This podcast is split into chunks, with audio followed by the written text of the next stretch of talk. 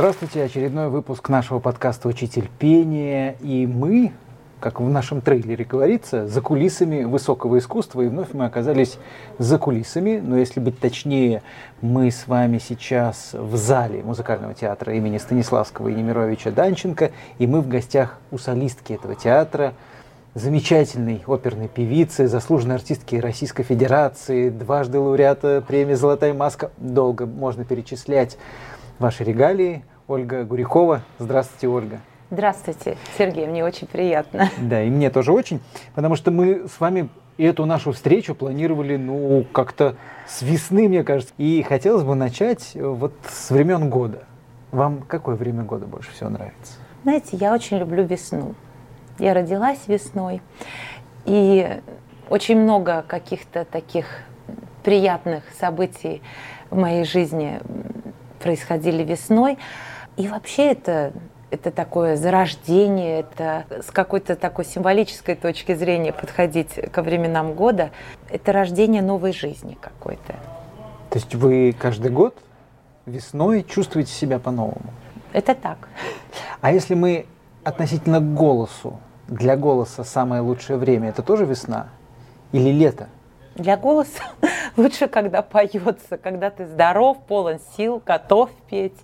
А, я думаю, что время года не особо влияет на, на голос. Конечно, когда стоят лютые морозы, и тебе нужно распеться, потом бежать в театр в 30 градусов, если это так. Это несколько усложняет э, задачи, но в принципе... А летом в жару? как себя чувствует голосовой аппарат. Просто хотел, знаете, о чем сказать? Летом очень много open air. Э, это uh-huh. когда мы слушаем концерты, в том числе и оперные музыки, камерные концерты на свежем воздухе. Как это влияет на исполнителя, когда ты поешь на свежем воздухе? Это напрямую часто зависит от такой дикой природной стихии. Мне вспоминается я как-то черепаха тортила, забегаю далеко назад. По-моему, это был 2001 год или 2002. Мое первое появление в Aix-en-Provence, на фестивале Aix-en-Provence во Франции, э, в замечательном театре, открытом, это Open Air Archevêché. Мы делали там Онегина. Чудесный совершенно состав. Ирина Брук была режиссером, таким еще начинающим, но постановка была очень интересной. Даниэл Хардинг впервые дирижировал Онегина. Э, у меня были замечательные коллеги. Э, Екатерина Семенчук была моя Ольга. Э, Питер Матей был мой Онегин замечательный. И вот у нас было довольно много спектаклей – и стояла жуткая жара, 40-42 градуса в тени.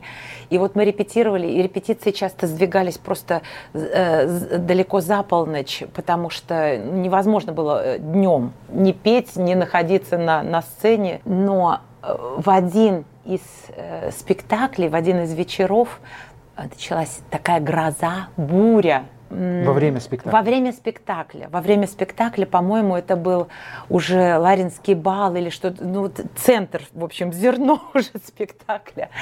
И э, что интересно, при том, что стояла дикая жара, а потом вот, э, вот началось это светопреставление, и град, и вот все это сыпалось э, и лилось, зрители накрывались всем, что у них, всеми подручными э, средствами, но не уходили. И оркестр продолжал какое-то время играть. Но самое страшное это, это для инструментов, если, конечно, все это не, не, мало а над того, вами что, крыша, да. наверное, какая-то Над нами был, да, небольшой навес, да. То есть, да, была крыша. Но зрители все сидели на открытом воздухе. И в какой-то момент все-таки пришлось остановиться, переждать, и мы все-таки доиграли до конца. Это, это закончилось на два часа, наверное, позже, но это были какие-то особые такие эмоции. Э, open air – это всегда ожидай э, пришествия стихии. А для артиста какая-то особенная подготовка к выступлению на открытом воздухе или так же, как, в общем-то, и в театре ты готовишься? Ну нет, конечно, никакой особенной подготовки. Э, единственная такая деталь – по вечерам и во Франции, бывают комары. И мало того, что нам приходилось поливать себя или, или мазать вот, значит, густо этим кремом. Днем мы мазались кремом против загара, а к вечеру ближе, значит, поливали себя средством от комаров. Но, к сожалению, мы не были застрахованы от того, что комары могли залетать в рот, потому что так уже не, не побрызгаешь так глубоко. И часто такое случалось. Ну, иногда было просто нашествие какое-то комаров. Это выбивает артиста же из колеи. Ничего, артисты очень стрессоустойчивые люди. Иначе просто в эту профессию не стоит идти, потому что бывает всякое. Ну и звук распространяется же иначе совсем. Ну, понятно, когда мы находимся в амфитеатре, там, в Греции или в Италии, а вот как устроено было во Франции, помните, что это был за зал? Нет, это Аршевише, это, это тоже очень старый театр, и акустика там замечательная ни, никаких микрофонов, ничего не требуется. Просто замечательная акустика. Но, конечно, э, там еще такая особенность. Часто, ну, несколько раз в месяц приходят ветры, мистраль так называемый.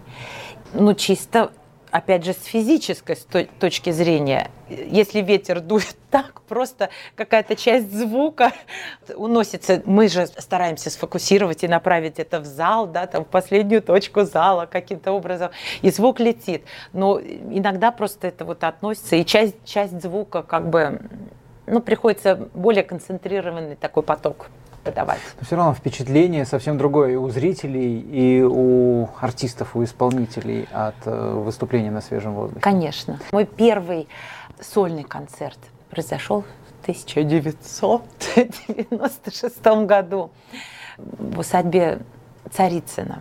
Вру, в усадьбе Кускова. Она еще была совсем не отреставрирована. По-моему, даже не было водопровода как-то вот, что совсем, совсем было полуразрушено. Но изумительной красоты зал. И это, это был почти open air. И это был настоящий сольный концерт э, с концертмейстером, которая, в общем-то, ну, скажем, привела меня в этот театр, потому что а, она устроила э, прослушивание нашего класса ансамбля в консерватории, и Александр Борисович услышал меня тогда впервые, это Евгения Арефьева, которая в этом году исполнилось 80 лет. Давайте поздравим. Вот, да. Пользуясь случаем, как Да, это пользуясь говорится. случаем, да, поздравляю. 80 лет это, это, это, уже, возраст. это уже профессор э, Московской консерватории, совершенно замечательный музыкант, с которой мы спели очень много концертов, э, подготовили огромное количество партий, э, с которой я выиграла, получила первую премию на конкурсе Римского-Корсакова в том же году, вот в 96-м. И я очень ей благодарна. Позднее наши пути разошлись, э, и сотрудничество такое вот э, тесное как бы прекратилось, но э, у нее огромная плеяда выпускников и в Московской консерватории, и в театре она занимается до сих пор с девочками. И от души поздравляю Евгению Михайловну с юбилеем. Но мы присоединяемся. Но нашим слушателям скажу, что мы в театре э, днем, и театр живет, и здесь есть такой специальный у нас интершум, потому что идут э, приготовления к спектаклю, к вечернему спектаклю, поэтому не обращайте на это внимания. Слушайте Ольгу Гурякову, которая сегодня героиня нашего подкаста. Заговорили вы о концертмейстерах, и у вас еще один очень важный человек в вашей жизни, концертмейстер, с которым вы также э, много работаете, сотрудничаете, о нем расскажите. Потому что мы не так давно были у Дмитрия Юрьевича Вдовина, и он как раз говорил о пианистах, насколько пианист важен. Ну, без хорошего пианиста не получится вокалиста. Это золотые слова Дмитрия Юрьевича, совершенно золотые слова, потому что о педагоге я скажу еще позднее, но пианист, будь то пианист, который с тобой в сольном концерте, ну то есть э, в лидер абенд, да, это, это абсолютно равноправные две партии, равноценные. И часто больше, чем на 50% ты зависишь от того, кто твой пианист. Э, потому что это, как правило, человек, с которым ты еще и подготовил эту программу. И, и вот этого слияния без э, кропотливой огромной работы на сцене чудо не может произойти, если за этим не стоит вот какой-то такой совместный поиск. А для нас, для оперных певцов, пианист, который с тобой оттачивает оперные партии, это человек, который совмещает гораздо больше функций в себе. Это еще и твое ухо, это практически вокальный педагог. Не во всех случаях, но это очень чуткое ухо, которое, потому что ты не можешь эм, э, все репетиции э, проводить с вокальным педагогом, когда тебе самому уже ну, когда ты уже опытный певец, ну, время от времени ты обращаешься.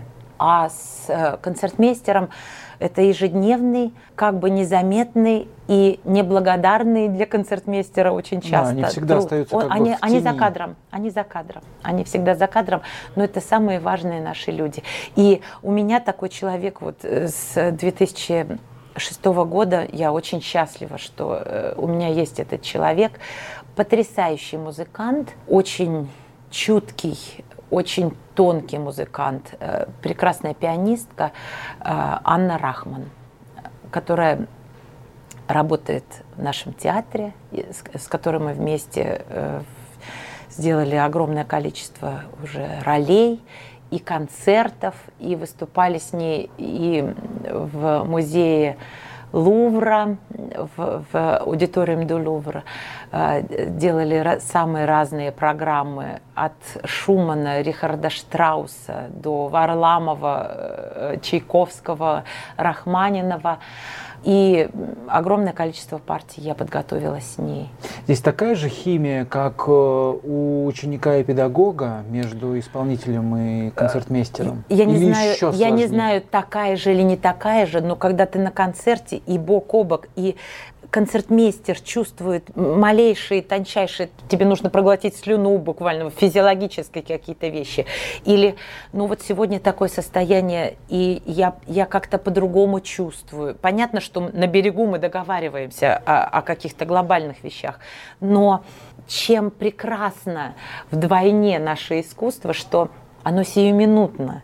И если я в данную минуту чувствую это так, очень важно, чтобы э, концертмейстер тоже откликнулся на это, понял мое намерение, а я поняла ее намерение, и эм, чтобы каким-то образом мы вот, вот так слились, ча чаще всего так и происходит. Анна Рахман никогда не вмешивается в вокал. Э, для этого есть педагог, но, но она слышит если это пош... что-то пошло не так, что-то пошло не туда. А, ну, поправить интонацию, но помимо вокала и каких-то средств, которыми певец сам оснащен, а, есть музыкальные средства, которыми мы достигаем результата. Вот. А, как пойдет фраза, какая будет динамика, какое настроение, как мы, как мы по темпу можем выразить и изменить совершенно смысл, может быть, данного романса или данной арии. Вот. Э, То есть, по такие... сути, вас можно называть дуэтом, когда вы конечно, выступаете. Конечно, вот говорят, а, абсолютно что равноправным. Солистка Ольга Гурякова, концертмейстер Анна Рахман. Да. По сути, это дуэт. Ольга это, и Анна. Это, это дуэт, это дуэт, конечно.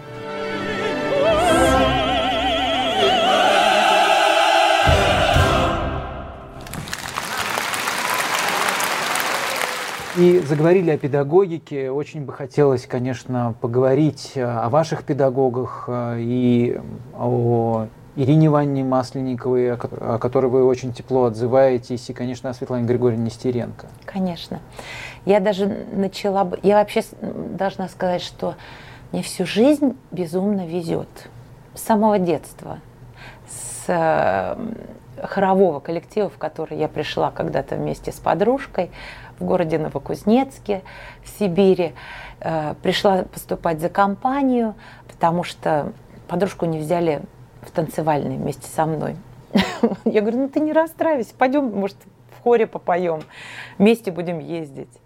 И это вот оказался такой судьбоносный день, э, когда меня приняли в хор, и Евгения Яковлевна Герасимова вдруг услышала какой-то необычный тембр у девочки, посоветовала серьезно заниматься музыкой и, и вокалом. Потом был еще один потрясающий педагог, к сожалению, уже ушедший э, из нашего мира, Лидия Васильевна Плотникова, которая уже когда я поступила в училище э, на дирижерско-хоровое отделение в Новокузнецке, в самодеятельности. Она еще тогда работала в самодеятельности. И я пришла к ней, и она за два года подготовила меня к поступлению в Московскую консерваторию.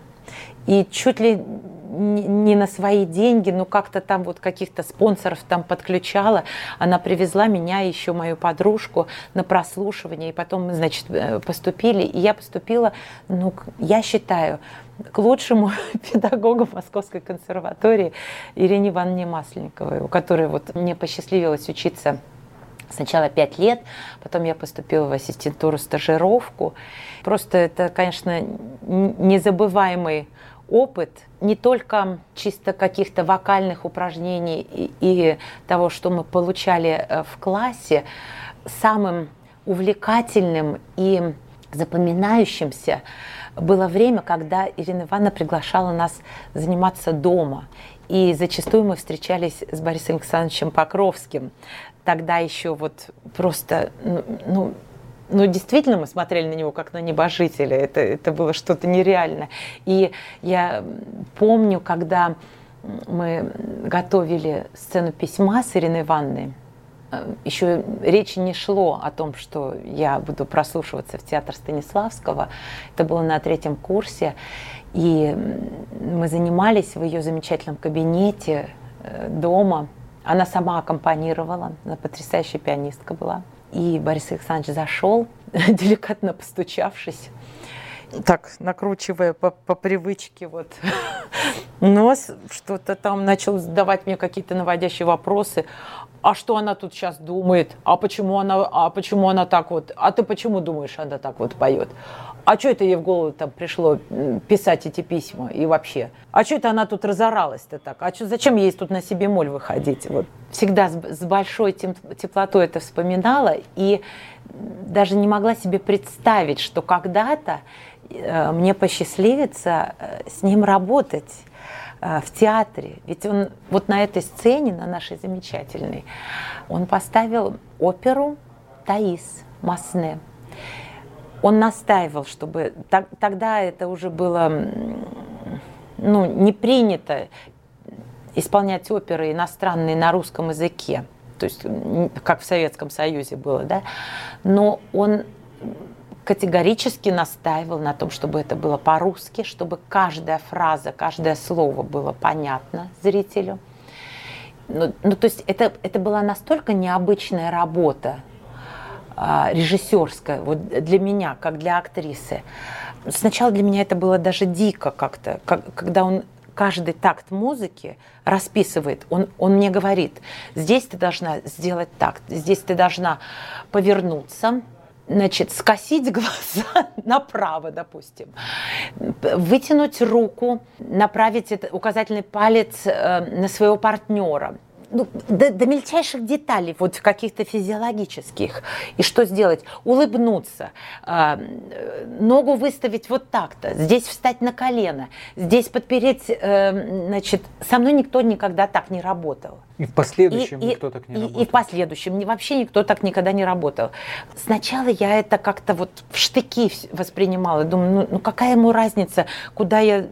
Я же должна это сама почувствовать, как мне отреагировать, как какое-то странное э, физическими действиями, э, ну вот он добивается, пытается добиться результата. Мне даже это как-то, ну, возмущало и отталкивало вот первые репетиции.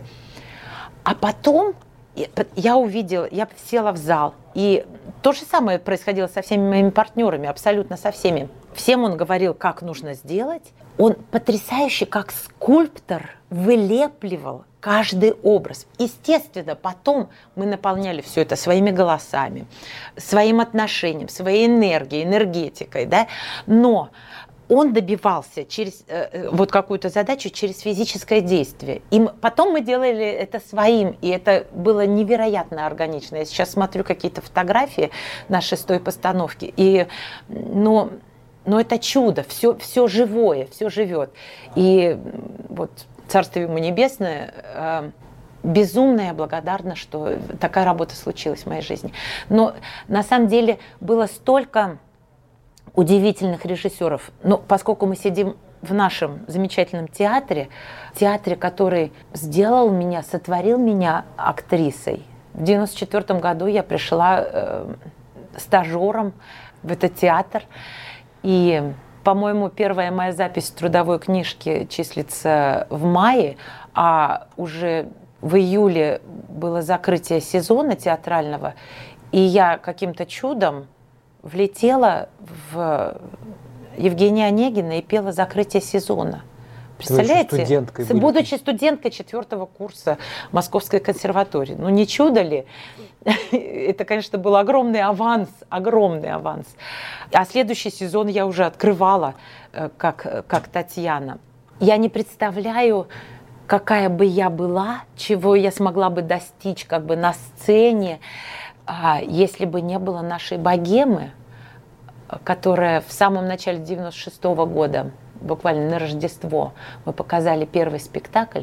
Александр Борисович Титель, Вольф Горелик, наш замечательный дирижер, и вся наша компания, вся, вся наша команда Александр Борисович часто отрицает, что мы так долго, но, но я точно помню, что это было 9 месяцев рождения спектакля. Да, там были какие-то технические, ну там какой-то отпуск, нужно было куда-то уходить, какие-то были задержки, переносы.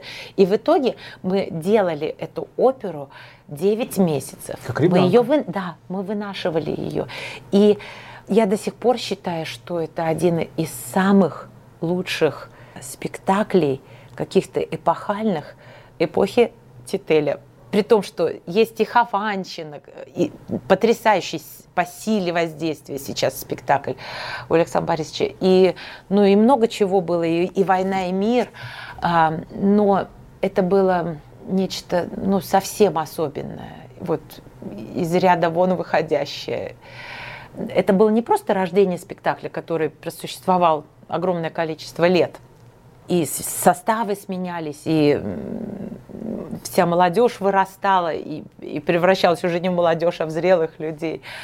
Но мы, мы прошли такую школу, которая ну вот всю мою актерскую и певческую жизнь меня выручала, мне помогала, и после этого мне уже ничего не было страшно. Мне было безумно интересно работать с другими режиссерами, дирижерами. Бог не обидел, что называется. И начиная с 98 -го года э, с Валерием Бесаловичем Гергиевым, это был и Мэтт, Мария Мазепи. То есть не могла себе представить, что такое возможно. И даже Мария в Мазепе в 99 году с Мстиславом Ростроповичем – и Львом Додиным. Ну, э, э, эпохальные, удивительные совершенно постановки. И Гарри Бертини, Франческо Дзамбелла в 2000 году, слава богу, что э, этот спектакль удивительный спектакль э, был записан и существует DVD э, «Война и мир», э, в котором ну, собрали, сошлись все звезды, что называется, и там запечатлена и наша дорогая Елена Васильевна Образцова, которую я тоже с огромной любовью вспоминаю все работы с ней. А с ней, с ней был и игрок Метрополитен, и в Барселоне. И э, вот э, «Война и мир» – это была совершенно потрясающая Храсимова, которая в моей первой тогда Наташе Ростовой э, дала такой импульс для истерики в шестой картине, что я, не, я никак не могла просто ну, вот, найти это состояние. И нужно было как-то себя довести. Вот я, я никак не могла поймать эту волну, э, когда она там вот всхлипывает. Это, это, это очень здорово в Прокофьевом выписано. На какой-то репетиции она говорит, да в конце концов, да что такое? И э, когда мы начали проходить эту сцену, а у нее, она очень любила, у нее были удивительной красоты руки, и она очень любила тяжелые такие с э, драгоценными камнями перстни какие-то, вот какие-то кольца. И, значит, она кружила как коршун вокруг плачущей Наташи. Я сидела там, зажавшись на стуле, и что-то всхлипывала, и там выбрасывала какие-то фразы. И она подошла и как долбанула мне по башке просто этим кольцом. И у меня просто реальные слезы выскочили, вот просто брызнули. И от обиды, и от боли, и все. И я потом, я на всю жизнь знала, как мне играть эту сцену где бы это ни было. И потом э, и в постановке Кончаловского с Гергиевым, и какие бы потом не были. Посто... То есть я, я четко знала, как это, вот, вот так, по щелчку. Ни, ни, ни, ничего больше, включения мне отдельного никакого не требовалось. Память. От Елены Васильевны. От Елены Васильевны. Ну, на самом деле, это, это конечно, шутка. Это, это, эм, это не единственная память о Елене Васильевне. Какой-то настолько противоречивой, настолько вот я смотрю на эти наши колонны сейчас передо мной. У них столько граней, вот, вот и у нее столько граней таланта. Ну, все знают, какая она удивительная актриса и певица, но как она могла любить и какие она стихи писала, это выворачивало всю душу наизнанку просто. Иногда она читала. И тут же расскажет анекдот, от которого там краснеешь до, до, до, до корней волос просто. Даже такие здоровые мужики краснели просто. А, и тут же она какие-то такие тонкие, такие удивительные строчки, которые может написать только удивительно богатый внутренний человек. Посчастливилось услышать эти строчки.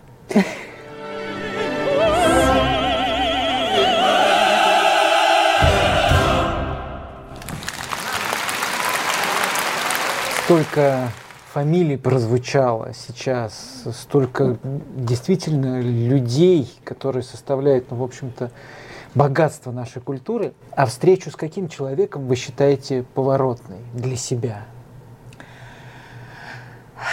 Знаете, вот так как бы завертевшись бурно, стремительно каким-то таким вихрем вот шла моя карьера. Не люблю это слово – но мое счастье петь на сцене в удивительных, лучших театрах мира с лучшими музыкантами, дирижерами, режиссерами, партнерами, артистами и так далее. Но время шло, менялось многое. В моей жизни произошли изменения. У меня родился ребенок, доченька моя, моя гордость, Марианна. И голос стал меняться. И нагрузки. Нагрузки были иногда чрезмерные, а, которые по молодости ты думаешь, ну, нельзя отказываться. Ну, я все смогу. Да, ну, где наша не пропадала? И так и очень много раз было такое, что так все, все и происходило, что сегодня Вена, завтра Мадрид, неважно, перелет, бессонная ночь, ты молод, ты полон сил, у тебя все получается. Видимо, какие-то накопительные вещи. Э, в общем, в определенный момент я нашла себя в очень затруднительном положении. Я не понимала, что мне делать э, с моим вокалом. Голос больше не слушался так, как я привыкла. И я не понимала, что мне делать. И, и я не знала, кто мне может помочь. И в этот момент в моей жизни появилась Светлана Григорьевна Нестеренко. Я считаю, что это, ну, это просто Боженька мне ее послал вот, по каким-то незаслуженным моим, по моим мольбам, в общем. И сначала она сказала, ты знаешь, я, я не знаю, смогу ли я тебе помочь. И вообще это надо много времени, и, наверное, может быть, не стоит начинать. Но, в общем, был такой очень запутанный у нас подход к изменениям моим вокальным. Но я так счастлива, что она все-таки взялась. и мы кропотливо занимались. Я приезжала туда, куда она скажет. Ездила и в Академию Попова, приходила в Большой театр, приходила, она приходила ко мне, даже когда просто к нам домой приходила, когда она могла. Первое время занимались по 15 минут в день просто. Она говорила, больше нельзя. Вот сейчас запомни это. В первый класс просто села. То есть, по сути, Азбука. вы начинали с, с нуля. нуля. Я просто начинала с нуля. И, по сути, она восстановила мне голос, полностью восстановила. Но самое главное, она дала мне в руки еще одну профессию, которой я никогда не думала, что я займусь этой профессией. Учитель пения. Никогда не думала. Но э, на своих ошибках, на разборе своих ошибок, на преодолении – на том, как сделать так, чтобы их не повторять. А ведь мышечная память наша э, у вокалистов настолько сильна, что то, что вот ты берешь произведение, которое ты пел 20 лет назад, и если там были какие-то проблемы, и там физические зажимы, ну какие-то проблемы, они могут выскочить в самый неудобный момент именно вот сейчас. Ну, э, жуткие вещи могут случаться.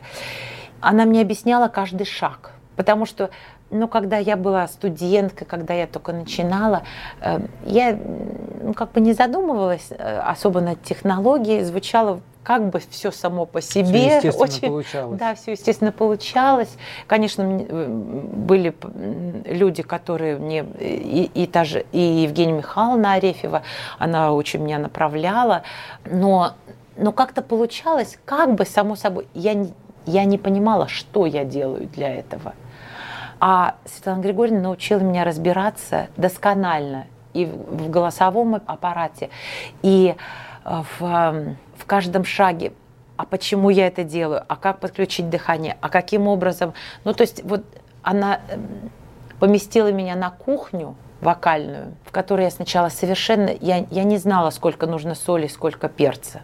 И до сих пор, конечно, это было бы э, верхом самоуверенности сказать, что я, я сейчас могу все. Конечно, нет. Но она дала мне в руки какие-то инструменты, которыми сейчас я могу что-то подкручивать у себя. Могу претендовать на то, чтобы пытаться разобраться и помочь кому-то, потому что, мне кажется, сейчас настало такое время, когда ну, тот огромный опыт, который я приобрела, а он ну, действительно огромный, пришло время немножко им делиться. Я готова делиться всем, что, чем я обладаю, с осторожностью, чтобы не навредить, и готова учиться. Это непрерывно и делаю. И с каждой моей студенткой я понимаю сначала – что я ничего не понимаю, что я как бы ничего не знаю. И каждый раз заново приходится себя убеждать в том, что когда-то мне помогали, теперь ты должен помочь. И разбираться, копаться, помогать, вдохновлять. Мне действительно это очень интересно. Но вот такой парадокс. Светлана Григорьевна, по сути, выбрала с самого начала для себя эту профессию – учитель пения, с самого начала. Ей уже в студенчестве она не испытывала таких эмоций, выходя на сцену, которые ей хотелось бы испытывать вновь и вновь. Ей, было интересно разобраться и учить, а как это работает, и применять это на, на ком-то другом. Я же понимаю, что не зря у меня был этот опыт мой певческий, и до сих пор мне нельзя ни в коем случае останавливаться э, в своем, ну, в творческих своих поисках. И мне кажется, что как только ты сложишь лапки и скажешь, нет, я буду только преподавать, ты преподавать не сможешь по-настоящему, потому что только разбираясь, копаясь в самом себе, каждый раз не успокаиваясь и пытаясь улучшить, ты можешь помочь и кому-то другому. Такие небольшие детские радости. Я преподаю только два года, вот сейчас будет третий, но вот уже есть две девочки, два лауреата первых премий э, конкурсов э, международных. Одна девочка получила вторую премию на конкурсе «Грант мэра Москвы». И понемножку что-то, кажется, получается. Что чувствуете вот в этот момент, когда видите, как ваши воспитанники получают премии? Тут даже не в премиях, э, вот, а когда, когда вообще что-то получается. Я понимаю, что работы еще очень-очень много. И хочется это передать, но не, не всегда то, что ты вкладываешь, э, сразу забирают. И, и между педагогом и студентом тоже всегда должна возникать своего рода химия, как вы говорите, между пианистом э, и певцом. Это всегда очень важно. И это очень обоюдные чувства. Результат получается тогда, когда сам студент, певец, которому ты помогаешь, хочет может и способен принять эти знания и э, употребить э, как бы в самосовершенствовании. Я желаю всем моим студенткам, и не только моим, вот э, людям, которые только начинают сейчас вхождение в свой творческий путь, огромного успеха, терпения и неустанной работы и борьбы, потому что сейчас прям всегда время трудное для творческих людей. Но сейчас, мне кажется, особо. Я как раз к этому и вел, потому что время не жестокое, может, отчасти где-то. Но жесткое. Жесткое, очень жесткое время. И выбрать такую профессию абсолютно, мне кажется, такой небесную, когда ты весь в творчестве. Пожелаем действительно им удачи. А вы какой педагог? Потому что вы про Ирину Ивановну рассказывали, что она была очень жестким педагогом и могла очень серьезно кому-то высказать, и было даже обидно. А вы каким педагогом стали? Да не стала я еще. Все продолжается, перпетум мобиле. Становлюсь и, знаете, на первых этапах думаю, что чрезмерно мягким Сейчас иногда я понимаю, что с некоторыми ребятами ну, слишком мягко не подходит. Иногда приходится какую-то какую ложку дегтя подпустить. Но на самом деле искать и не сдаваться. Вот искать, искать какие-то выходы, потому что каждый приходит со своими, чаще всего, к сожалению, со своими уже проблемами, с наработками из прежней жизни, что называется. И чаще всего приходится не идти дальше и развиваться, а сначала исправлять какие-то дефекты. Что да. хочется воплотить на сцене? Какие мечты есть? Если можно, конечно, Вы рассказать. Знаете, говорят, нельзя рассказывать да, о своих вот говорят, мечтах. Да, говорят, что если хочешь насмешить Бога, расскажи да. ему о своих планах. За последнее время я столько раз уже как бы была свидетелем правильности этого утверждения, что не буду, наверное, смешить никого, но есть два таких очень интересных проекта. Надеюсь, что мы поговорим Обязательно. О них в будущих наших встречах, на будущих Это встречах. был очень интересный разговор. Напомню, друзья, что мы в гостях у Ольги Гуряковой, прекрасной оперной певицы, замечательной рассказчицы. И мы в музыкальном театре имени Станиславского и Немировича Данченко. Спасибо вам большое, Ольга. Было очень интересно. Спасибо, мне тоже было очень интересно.